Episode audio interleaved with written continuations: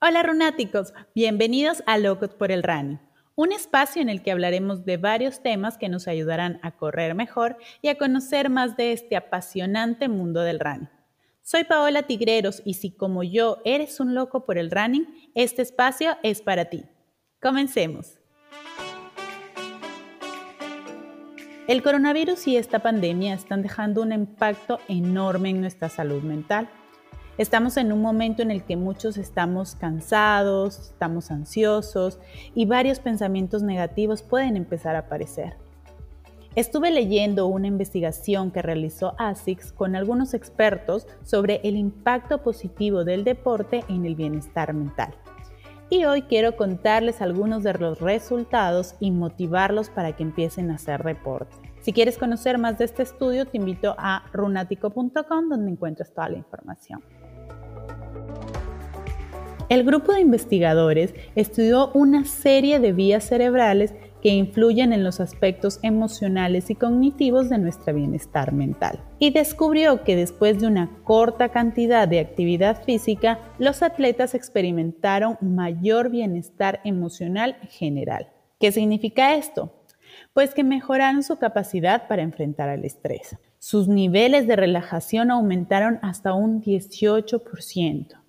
Emociones negativas como la frustración, el enojo, el miedo se redujeron hasta un 135% y quienes participaron fueron menos propensos a tomar decisiones precipitadas y a reaccionar negativamente ante los desafíos.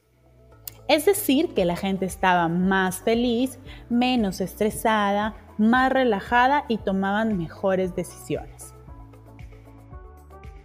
Pero no solo encontraron beneficios emocionales.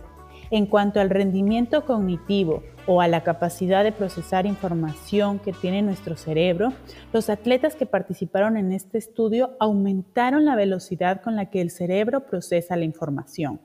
Además, mejoraron la memoria y redujeron sus niveles de estrés cognitivo hasta un 58%. Esos que nos hacen sentir ansiedad y pensamientos negativos. Curiosamente, todas estas mejoras de las que hemos hablado fueron mayores en atletas amateurs que en atletas élite.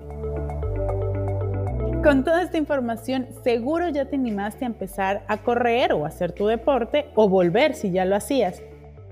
Hemos recopilado algunas recomendaciones de la ONG Mind sobre cómo iniciarte en el deporte victoriosamente.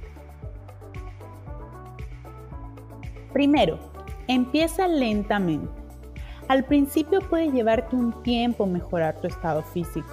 Y recuerda que haciendo demasiado al principio lo único que harás es sentirte cansado y desanimado. Segundo, planifica una rutina realista y alcanzable, con metas basadas en tus habilidades y lo que tú quieres lograr. Tercero, no te compares. Presta atención a cómo te estás sintiendo tú y al progreso que estás haciendo, en lugar de mirar el progreso de otras personas. Cuarto y muy importante, sea amable contigo mismo. No siempre estás tan activo como te gustaría, tus niveles de energía no siempre son los mismos y está bien si hay algunos días en los que sientes que tienes que reducir la velocidad o tomar un descanso, hazlo y después vuelve con más ganas. Hoy más que nunca es absolutamente vital mover nuestro cuerpo regularmente para experimentar los beneficios físicos, pero también cognitivos y emocionales tan importantes en estos días. Eso ha sido todo por hoy. Si te gustó este podcast, compártelo con esas personas a las que quieres animar en que empiecen a hacer deporte y síguenos en nuestras redes sociales. En Instagram estamos como arroba runatico-ran y en Facebook como runático. Nos vemos la próxima. ¡Chao!